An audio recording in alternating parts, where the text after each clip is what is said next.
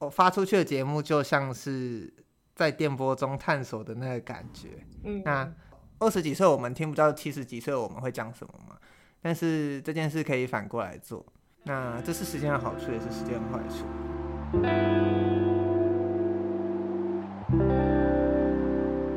欢迎收听《世界尽头深夜酒馆》，我是立维。这一集呢是我们的第五十三集。各位观众有注意到的话，会发现这个节目一周年了，一周年了。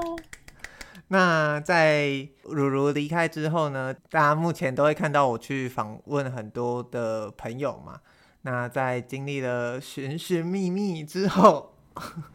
我们迎来我们这个节目的新主持人，郑重隆重的欢迎我们的最有智慧，也最有见识。那我们欢迎克劳高雅。大家好，我是高雅。那我没有什么智慧，也没有什么见识，我只是很有勇无谋。他是当你跟他聊天的时候，他可以打一篇小论文给你的人。好，如果各位观众有听我们前面《始于极限》的那一集的话，应该会比较了解克劳高雅的那个风格，还有他曾目前在哪里任职，因为他在我们。已知的某一集五分推上也推荐了他自己的工作的媒体这样子。嗯、那你知道，因为我就问克尔高雅说：“那你的第一集要聊什么？”他就想很久，他就传一个主题，然后主题叫“酒馆庆生会”。哇哇！一周年很很适合，然后就把问题丢回来给我，就是是个 看来是个狠角色。我那时候就这样回他。我一开始还想说，哦，我要认真想有什么主题可以问立伟，或是我锦囊其实没什么东西可以分享的，然后想一想就觉得啊。大家其实也不关心我，这个是 立伟一直主持下来的节目，大家应该还是最关心立伟跟这个节目，所以就以此为题想了世界尽头深夜酒馆的酒馆庆生会。耶、yeah, 啊！但我还是要提下，这个节目就是有很大一半真的是要谢谢如如。我也要就是自我申报一下，就是我应该五分钟也有提到，就我是这个节目真的真的很喜欢的始终听众，我觉得我是可以。我我是有我是有自信可以跟陈学一拼的，因为我是除了从开头开始听，然后几乎可能有几集听到睡着，但是这个节目礼拜日播，但它陪伴了我很多上班苦闷的礼拜一，然后而且我也超常推荐给我朋友，所以我也超喜欢，就是很多如跟。嗯，立伟聊的就各个集数，或者是他们推荐的东西，也会把这件事情放在心上，真的是始终 听众，所以我也没什么，就是一个有勇无谋而已。呃，跟观众说一下，克劳高雅堪称是本节目的地下推广大使。但我必须要说，就是每次看到只要有人，就我的朋友们私讯给我一些回馈的时候，或者是跟如如讲的时候，其实我都都很感动。所以还是谢谢大家。然后呢，我本来以为这个主题呢，就是啊，我想说，那我应该可以轻松一集吧，酒馆庆生会，啊啊、而且录音的隔天也是我的生日。我就要说，祝你生日快乐，祝你生日快乐。那那我这一集，我这一集是可以休息吗？可以，可以，可以。很开心，世界尽头深夜酒馆这个节目来到这个世界上。接下来会，嗯，酒馆庆生会呢，会想要先，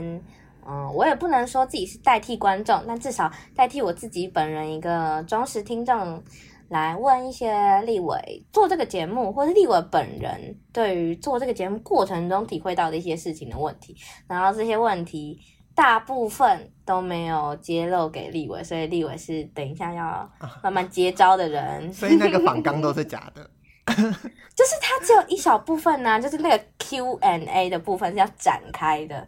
这是你工作的手法吗？啊，被发现了。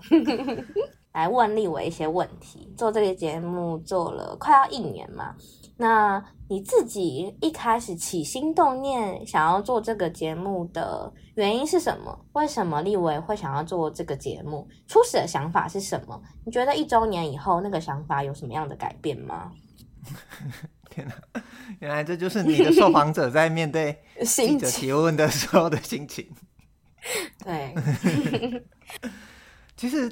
因为一周年嘛，所以我回去听第一集。我们在第一集讲的时候，我就跟如如说，因为我们平常对生活都有一些体悟，那我们觉得很值得分享。第一集是在聊呃沈玉玲的荒谬大师跟关于奖项，然后关于奖项那一个就是说这件东西太好了，不能只有我知道，是奖项设计的初衷。所以那时候就是看到这篇文章，然后也觉得很多事情。他可能没什么人知道，可能对某些人来说没有什么意义，但可能对某些人来说，可能可以改变一些东西。因为我自己常常在不管是朋友的文字也好，或者是我喜欢的作品、喜欢的创作、喜欢的歌曲里面，都会有那种呃不经意的美好。那它可能对我影响改变很大。比方说，像我很喜欢五月天的一些很冷门的歌曲，它对一些人，尤其像我来说，它的影响力可能不会小于那些大家很。熟知的歌曲，所以其实最初就是分享，然后后来我们又开始请朋友来嘛，就是我们找朋友来站台，就包括克劳高雅，包括这呃节目出现的很多像 VT 对 VT 啊、陈雪啊、玉佳啊、一涵之玉、孟章，还有小年啊、浩哥啊、哥啊，还有还有。对，突然。啊，轮轮轮轮哦，上一集的就是两个导演，然后哦，对对对，你以为现在在认真看？还有永杰跟 Kino 找朋友来的出发点又有点不一样，但一方面是这些朋友都是我很敬佩也很崇拜的对象，然后每次都会觉得说跟这些朋友聊天的收获很多，毕竟我自己觉得台湾社会。情感交流建立在聚餐这件事情上，尤其是以吃来说，因为吃是一个你既有一个行为，那你也可以在餐桌上聊天。嗯、再来就是打麻将这件事，尤其是如果人多的话，比方说可能那一桌有六七八个人，但我自己会觉得每次可能吃完，然后要聊一些东西的时候会很可惜。那大家可能聊的东西就会变成是平常一些话题，因为我跟可劳高雅比较熟，所以有时候我就会丢一个东西给他说。哎，这件事情怎么看？或者是什么什么东西哎发生的，你知道吗？但如果是对一般的朋友来说，就不太会容易就很突然的就蹦出一句，然后就可以跟他深聊大概两三个小时这种。那其实有时候我就会觉得，哎，明明我记得他可能对这方面很有研究，我也很想问问看他的看法，对我来说比较少，所以我就想说，那不然就。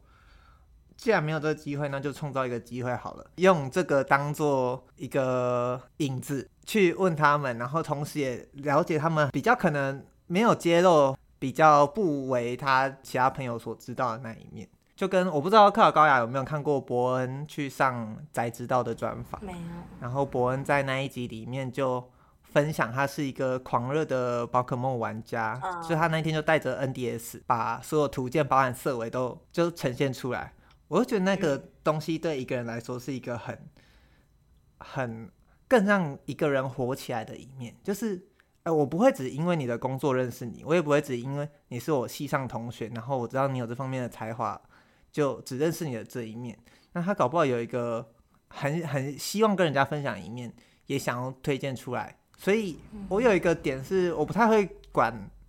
五分推的来宾推什么，因为我觉得。即便像克劳高雅现在在做媒体业，或者是像我们之前的来宾，他可能在打鼓，在打爵士鼓，或者是在动画产业工作，但他搞不好有一个很希望跟大家分享他的很不一样的那一面。那回到跟如如出题的时候，就可能会以我们的人生体悟为主。那第二季又不太一样，但第二季的这个风格我也还在摸索，所以我也不好说第二季到现在的一个样子是什么。但我觉得，嗯，初中其实，嗯、呃，我我不知道克劳高雅怎么想哦，因为我知道克劳高雅好像是一个相信言灵的人，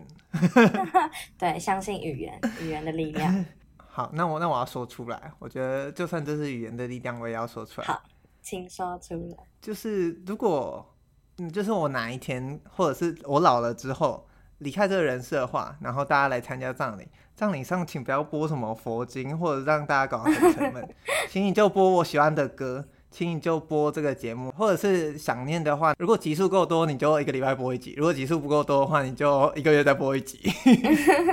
就我我我其实一直想讲这件事很久，但我每次都会觉得啊，好像是可能是从小根深蒂固的观念，会想说，不要这件事好像，对，不要讲死亡，不要去谈死亡。但有时候，好像 人生无常嘛，然后战争跟地震一样，对，你不知道他什么时候可能会来，但你能做的事情就是先做好准备嘛。那、嗯、做好准备啊，他来再说。我就是我本人，就高雅本人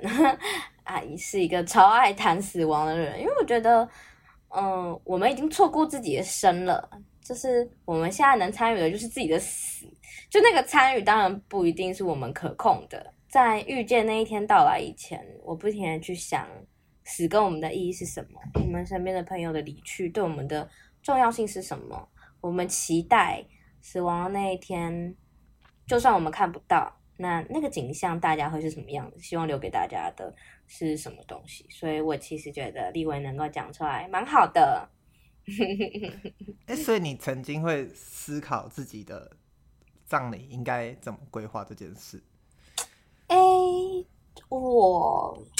我没有很完整的思考过这件事，可是我可以分享一件事，就是呃，立文那个时候我不确定有没有来，就是我大二的时候修了创意制作，然后呃，创意制作是我们学校就比较偏。呃，创意与设计的一门课，然后那门课的学期末，你要做一个属于你自己的作品。然后我学期末的作品名称就叫《平行时空死亡之说》。我想要去谈论的就是，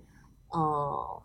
八个我曾经已经死去的瞬间，呃，八个我印象很深刻，然后我可能萌生死意，或者是我差一点死掉。的那一些时刻点，然后其实平行时空死亡之说这个概念是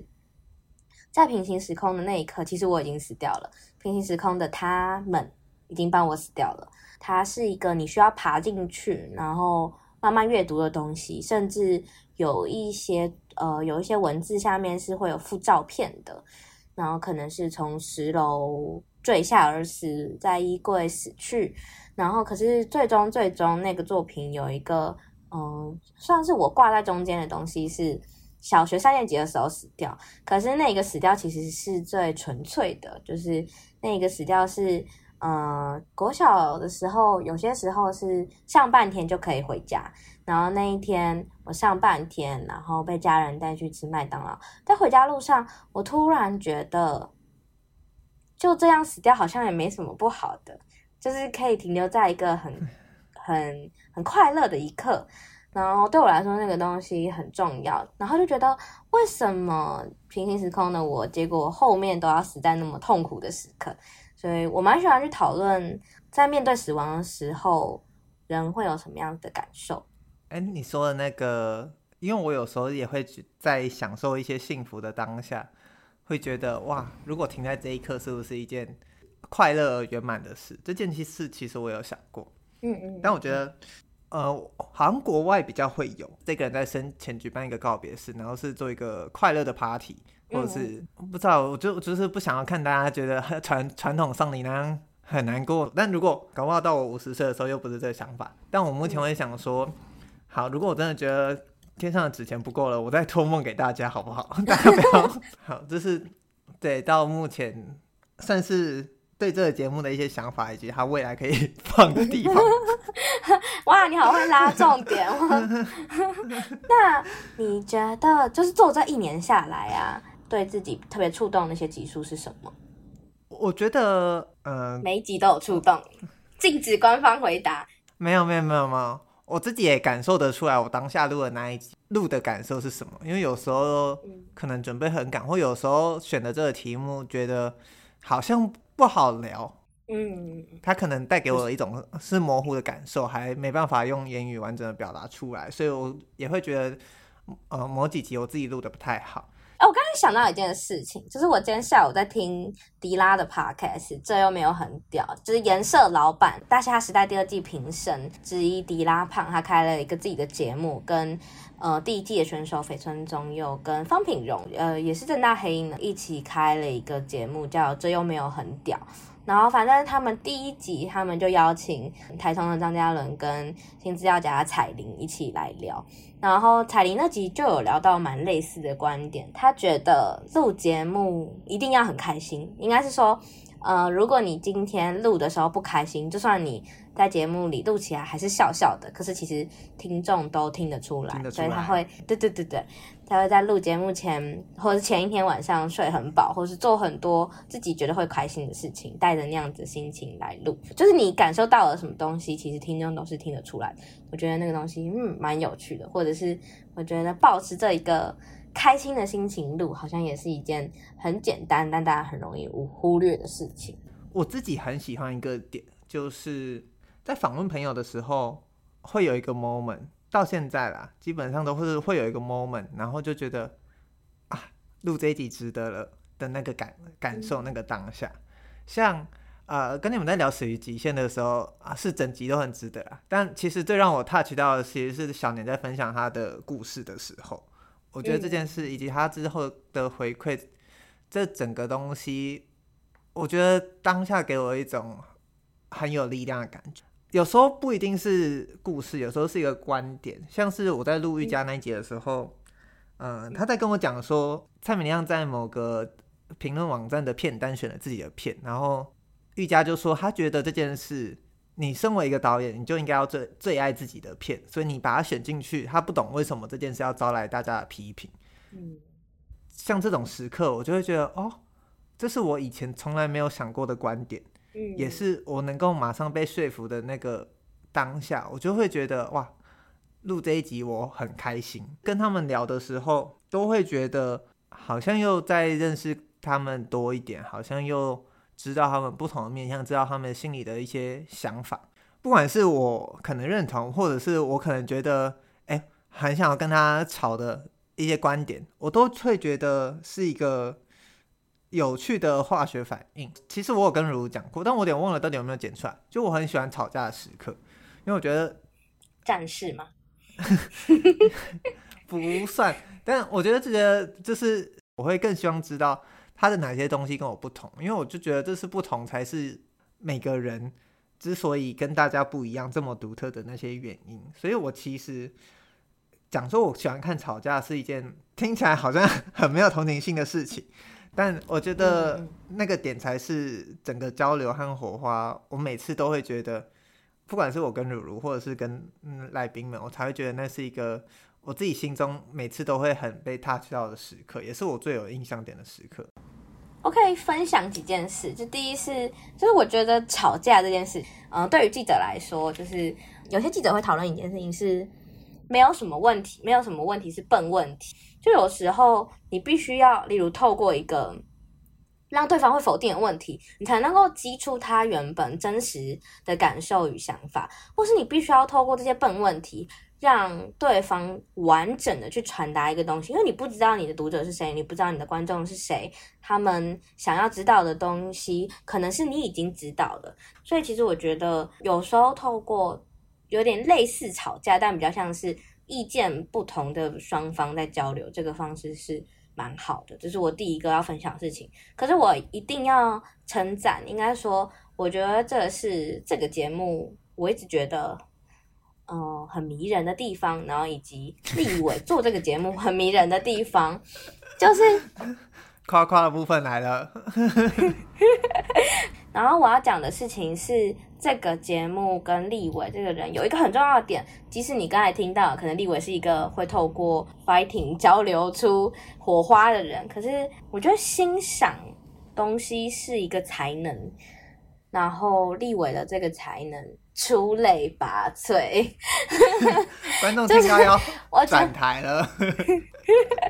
不是，我觉得。因为有一些人，甚至我自己有时候也会觉得我是这样子的人，是偶尔会不一定能够接受很新的观点，或是偶尔需要花一点力气才能够哦，理解原来别人为什么欣赏这件事情。可是我觉得立伟去欣赏别人的东西，很真心诚意，就是很纯粹的感受。我觉得这件事情是我听这个节目很喜欢的。我觉得那个东西是一种爱，是散发的一种光芒。我觉得我很喜欢听拥有这样子的本质的人去分享跟介绍一些东西，赞啦！你会想知道我的一百分会给怎样的人？又是这一个，好 old school。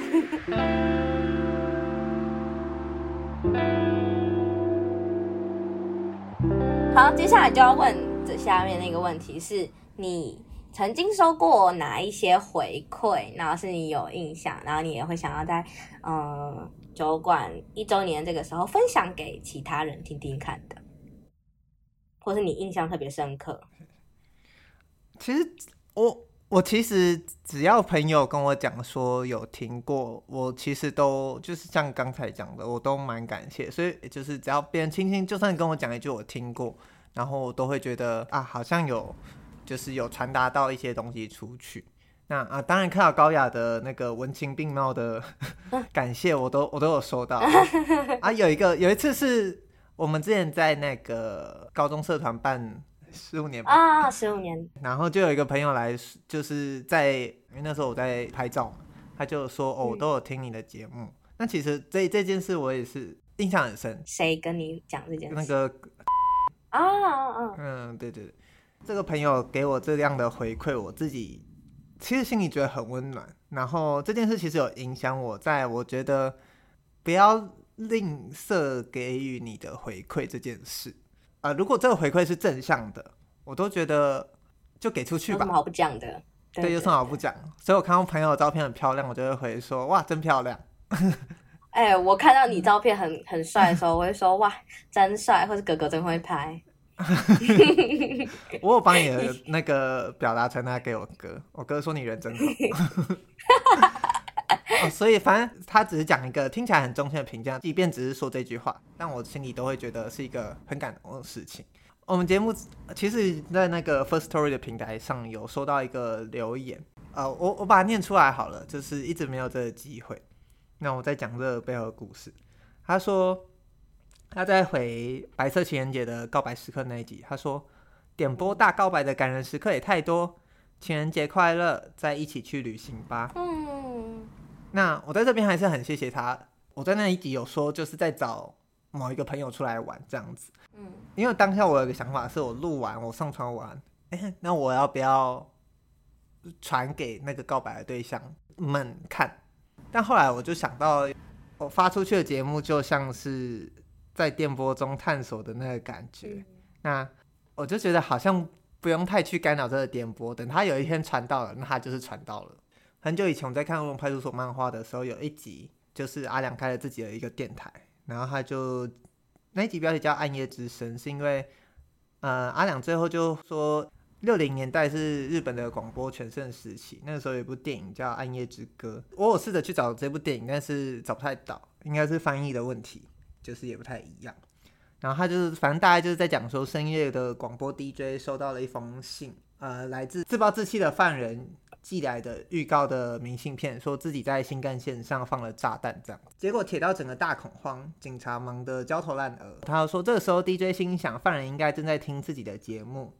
于是就在深夜的广播里对着看不见的犯人讲话。那到了预告的时间，炸弹并没有爆炸，而且犯人也自首了。DJ 就像什么事都没发生过一样，在下了节目之后说声大家辛苦了，然后就离开了录音室。然后我那时候看完的时候，因为这一集的结尾就是停留在他们讲完这个故事之后，就说深夜的观众朋友，你们都好吗？这里是两金 FM，我就很喜欢这个氛围，是我发出去的节目就像是在电波中探索的那个感觉。那传到了他如果愿意回电波给我，我会很感谢。对我来说，每个电波都一样重要。但我自己对于每个有私讯来给我的朋友，或者是像我哥是我最忠实的。支持者，他每次呃听完当他那一集，他也会说我们聊的怎么样怎么样，我都其实都很感谢他这样子。反正就是后来我，因为我爸妈也不知道，但后来反正有一次就跟家里小吵架之后，我就有跟他讲说，就讲说我有在弄这个节目，做节目，然后我我不知道到底是怎么传的，反正有一次阿姨们吃饭，阿姨在那个饭结束就是说，哎，李伟，你那个那个广播节目叫什么？但那时候因为我刚好在回另外一个堂哥话题，所以就没有回到。然后我心里其实就在想说，哎，阿姨听到底是好还是不好呢？因为我其实，我虽然有跟家里出柜，你的品味教官，我我其实怕的是出柜这件事会不会影响，嗯，因为我在这个节目应该没有在藏这件事吧？没有没有，应该听得出来吧？听得出来。就因为我也不知道阿姨他们能不能接受，但其实我心里想就想有一个好处是，如果他们自己听到。那他们就会感受到这个知的梦魇，他们就会被打击到。你懂我在讲什么吗？Oh. 就是他们是透过这个管道知道的，我依然可以装作他们没听过，即便、嗯、因为我也不知道他们到底听不听，有没有听过嘛。他们知道，搞不好他们就不会问一些问题。嗯，他们知道，搞不好他们会更想了解一些问题。这对我来说，我自己都觉得这不是一件坏事。哦。Oh. 因为我觉得，如果他们听到了，就算是想要来问你问题，他们也会自己先消化完一些东西，不会像是你面对面直接跟他讲，然后他就会直接问你一些还没有经过大脑回路的东西。就是我觉得至少有那个过程，然后可能也会多听几集去确认一些东西，那可能也可以更感受到有没有听错。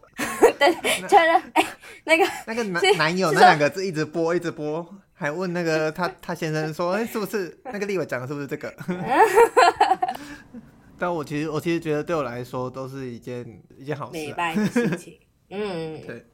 了解。嗯，接下来会想要问，你觉得你做这个节目到目前为止，就你给自己三个优点？干嘛瞪我？干嘛偷瞪我？我没有瞪你，你不能因为我眼睛长得这样。因为我觉得这三个优点有点像是你刚才讲到玉佳提到说，一个导演就应该最喜欢自己的作品啊。那我刚才想的事情是，那立伟这个人可以站在别人面前，如果有人问他说你最近在听什么 podcast，他就说我先推荐给你《世界尽头深夜酒馆》。对，给自己三个优点，这样之后推荐给别人就有这三个优点可以用了。我要讲一件事，但是我要讲一个我自己很喜欢，就我喜欢自己有做到这件事，嗯、但他可能一点都就在某些人眼里看来是一个很平常的事情，就是我周更。周更，对我就知道。我觉得这就是立伟最厉害的事情，我完全都不知道，就是因为我自己本人是一个。很容易兴冲冲去做一件事，又马上放弃的人。我是一个很容易，嗯、呃，就是五分钟热度的人。不要这样说自己。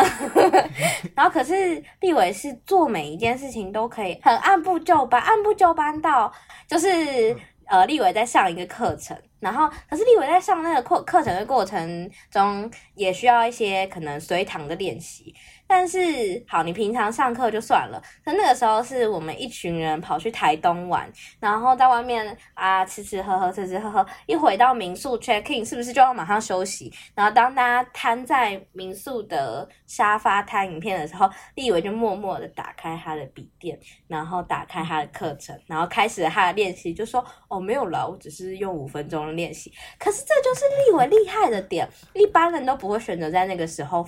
就是练习或是做复习，可是第二是一个选择一件事就会很努力去完成、很努力去做到的人。我觉得这也是另外一个很值得我或者一些听众很值得学习的事情。所以我也觉得我，我我自己听这段觉得好像好好好想转台哦，就会觉得说，嗯、呃、啊啊，明明就是很多人真的都比我更。哦对，很多人都比我更努力。那我好像就是讲这件事，因为因为我是讲说我喜欢自己的这个优点，但是就会觉得在更多更努力，包括你，我也我也觉得，你你还你还说什么我在台东，你还不是那种会在工作就会在出去玩的时候把一些工作处理完的人，嗯，拖延症。对，因为因为其实我自己也有拖延症，所以我就会觉得刚刚那段听起来好像我是一个，好像是我是一个很按部就班，但我其实没有。我必须要告诉大家，最有生产力的东西就是你的时限。嗯嗯嗯，番茄酱工作法，但我当然也知道，可是我觉得就是如果。如果你没有提到这件事的话，我我也会想要特别讲这件事，趁角色之便来称赞你，因为你不是你自己的那个角色。好，但是这是第一个，第二个是什么？啊，第二个、好难哦。我想一下哦，我自己会觉得是让我很呃很崇拜的朋友们有一个可以好好的讲出他们完整想法的地方。哦。嗯，我自己很喜欢这件事，然后包括如如，对，就是我们其实聊、嗯、聊这么多集，那大家也可以看到如如，对，如如是一个付出最多的人，但我自己一直都觉得，呃，能够让大家在留下这些记录，我自己都自己都是很开心的一件事情。因为好又又回到那个年老的话题，我其实不管是出游剪影片还是什么，有一次我有一个朋友就在播完我的那个，然后他就说他希望可以在七十岁的时候跟他的孙子讲，你阿公有去绿岛玩，很好玩。然后呢，我就觉得哇，这是一个很浪漫的时刻。对，可能对很多人来说听起来怎么好像做作的句子，但对我来说，我就会觉得说。哦，如果你可以跟一个人，跟你的朋友们在七十岁的时候，有办法听到你二十几岁在想什么的话，会不会很有趣？因为我我们毕竟二十几岁，我们听不到七十几岁我们会讲什么嘛。但是这件事可以反过来做，那这是时间的好处，也是时间的坏处。那高雅也知道，对于时间这件事，不管是我喜欢的创作，或者是我自己对这个东西本身就有一种奇怪的执着，以及奇怪的呃迷恋，所以。我自己就会觉得，能够让朋友们，或者是让这些有趣的想法被记录下来，然后放在一个大家都听得到的平台上，我觉得是一件很快乐的事。记录这些当下，呃，有这些想法却没有一个地方好好把它打包起来，然后装箱，嗯，甚至上架，直到有一天有一个人听到它。而且你知道，其实后台看得到。我们有不止台湾的听众，应该是在一些国外的朋友们，那、嗯、我就会觉得，哇，好好好神奇哦！就是虽然我不知道是我们的朋友，还是真的有不认识的人在听，但是其实一想到有不认识的人在听这个遥远的小岛上的一个节目，我就会觉得是一件很很浪漫的事情。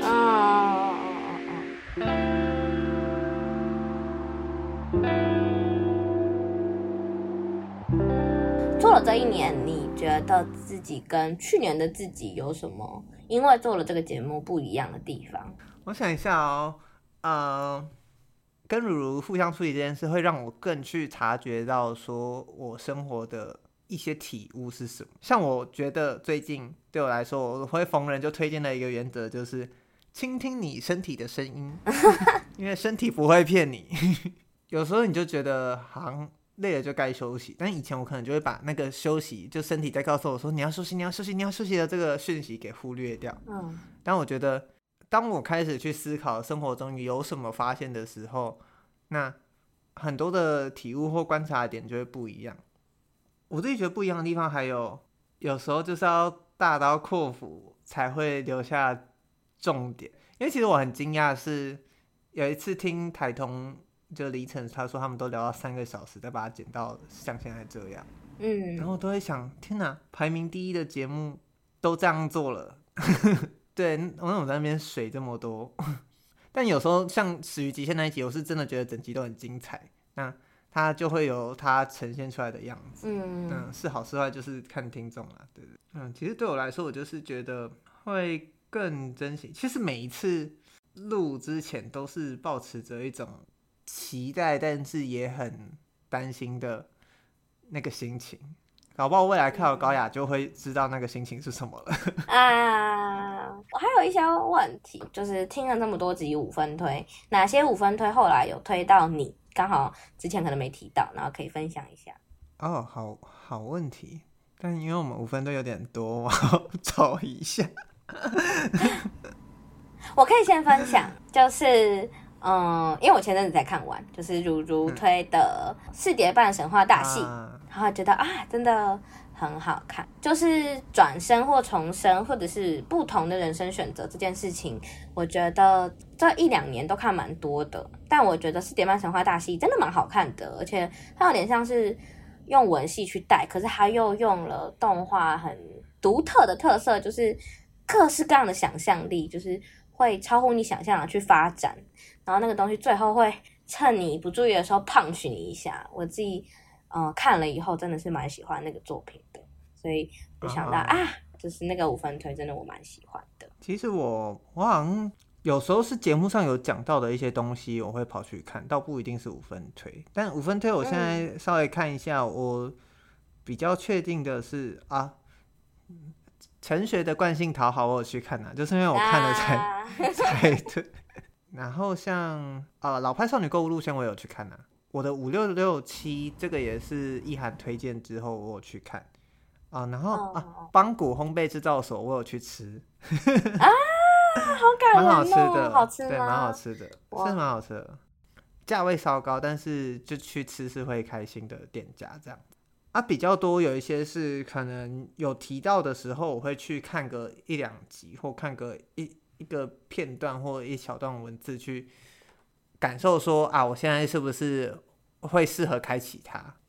我觉得，因为我自己啊，我自己这几年秉持一件事情，就是跟我推荐了什么，我就会就算花一点点时间，我也至少要点开它，或者是去看，或者是把它存起来。因为我就觉得，就是如果他推荐我，一定是有他真的很喜欢的东西，或者一定是还有跟我很相通的一些东西，或者是有。他还不够了解我的一些地方，我觉得那些都是一个很重要的交流契机。然后我觉得别人愿意在这个时代，就是传给你，就算他只是一个很直觉性的动作，那也都是对方的一个付出，要很认真的去看待他。你想成为乔瑟夫段子里面那个在葬礼上也会被称赞的人？对，我其实这几年给自己的。呃，的原则尽量是这个啊。其实第二季这几集很大一部分也都是我的朋友们推荐东西给我，所以我我我就是一边看，然后一边也算是做功课这样子。嗯嗯嗯嗯，我觉得那个那个过程其实会蛮幸福的，而且我觉得自己认真听了，然后如果能够再花一点力气回馈给对方，就你跟对方都会因为这个交流的过程。获得了很多东西，嗯，我觉得是一个制造或是生产一些有可能会被一些事物消耗的能量的一个很重要的时刻。嗯、呃，这是包含在期许的一部分。但我猜出来问你，未来这个节目，你希望他最理想的听众是长什么样子？就我的意思，不是说要求听众，而是例如你认识的人跟不认识的人。的比例是多少？你会希望这个节目往外再更推出去，更多呃不认识的人来听这个节目吗？因为对我来说，嗯，呃，这个节目很多是我像第一季都是我跟如如在二十几岁一些体悟，所以我可能设想的对话的听众也都会是这个呃年龄层上下的人，或者是我邀的朋友们也都会是这个年纪左右范围的人。那我希望就是这个节目可以为那些人带来一点不一样的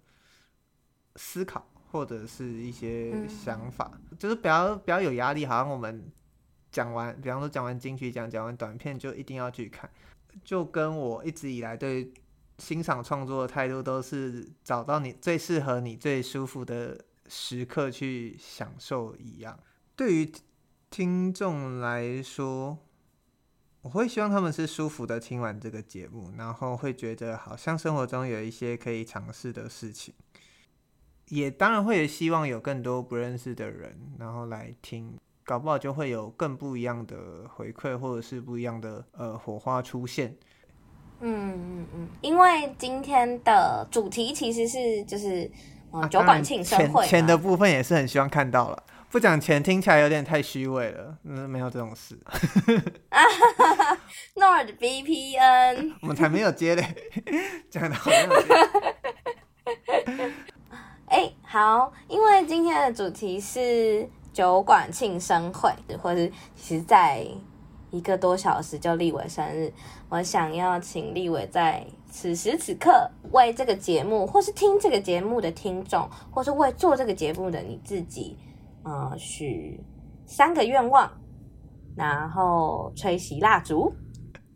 哎、欸，先想一下你，你之你们之前有聊过一集，是在谈生日祝福要怎么祝福。嗯，希望我自己可以持续下去。啊，这很重要啊，很感人。然后希望这个节目有破万，很具体，很具体。单集破万是不是？其实三个愿望那个列的，我我就只有列这个，就是希望能让更多人听到啊。对，我还有一个私心的希望，bonus，我希望，我希望立伟，或是和我，或是和任何呃来宾录这个节目，可以越录越兴奋，就是一种迫不及待，然后或者是会觉得哇，我还有好多好多东西想要分享，我希望。可以朝这个方向迈进，对对对，这是我的小小的 bonus，我还以为送给你。刚刚讲的时候，我以为你要说希望立伟可以找到他的男友 啊，找不找得到，我觉得都没关系。我希望你是开心的状态。那这算是这几个愿望以及这些期许，算是我给世界尽头深夜酒馆的生日祝福。然后也希望听见的人会幸福吧。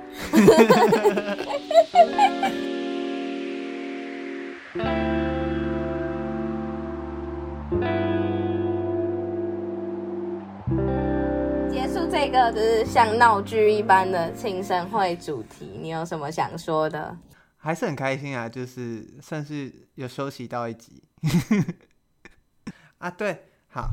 那我们还是要跟观众介绍，就是还是要再次正式的介绍一下我们的主持人克劳高雅。那大家如果对他不熟的话，也可以欢迎去听他前面的跟小年和浩哥一起来聊《始于极限与女性主义》的那一集。那克劳高雅，我觉得是在不管是智慧、美貌或者是各方面都能补足我一个人暂时大部分的缺点。我也自己也很很期待克劳高雅。我真的是觉得，啊啊，有点私心，就觉得哇，可以每周就是 booking 立为一个时间来跟他聊天，太开心了吧？就是用这种有勇无谋的心情。好，就是不知道观众听这一集会听出什么花来，欢迎观众留下你的想法，这样子要用那个新台币留下你的想法，我们也很欢迎。那你准备好迎接第一次的出题了吗？好，会。那一大一小的题目，我自己觉得你应该有很多经验，感觉可以分享，所以才选的。因为就是呢，上上礼拜的我经历了笔电进水事件，啊，各位观众应该都有发现某一集的节目特别短，三十八秒。对，但。那一次进水之后，我却很意外的，就很意外的没有那么痛心，就没有什么悲伤五阶段，就除了钱的部分啊，反而看得其实有点开，所以来想问问高雅有没有一样的经历，就是在面对像是很多东西不见啊，或者是你也可以分享说你怎么面对这种危机，你的保险或备份，或者是你回忆是怎么保存的，那也可以分享说，当你有没有遇过真的很。很重要的东西遗失之后，你的想法是什么？也蛮好奇的，因为你应该是，我记得你应该掉东西大师。对对对对，我记得常常好像看你有在分享。好，那这是大的那个，那小的那个呢？就是最近台湾的天气常常下雨嘛，不管是台风或者是夏天也好。那想问问高雅的心中有没有？属于台湾的那一种潮湿的闷闷的歌曲，那、哦、对，因为我自己心中有几首，最近刚好跟呃其他人聊到，你好像前面也有分享过，但我给你类似感受。我觉得很好奇高雅心中有没有也类似的歌曲，然后也可以去描述说，嗯、因为我之前好像只有推说这是让我感觉这样的歌，但是我没有很仔细的去聊说它为什么。那最近又重听几首歌之后，嗯、又觉得整个词曲的感受又更深刻。再搭配最近的天气，就是想听听一些高雅的，小小的分享。对对对对对，好，应该不难吧？接收了，嗯，就花一点力气准备，还可以啦。这里是世界尽头深夜酒馆，我是立维，我是高雅。我们下次见，拜拜。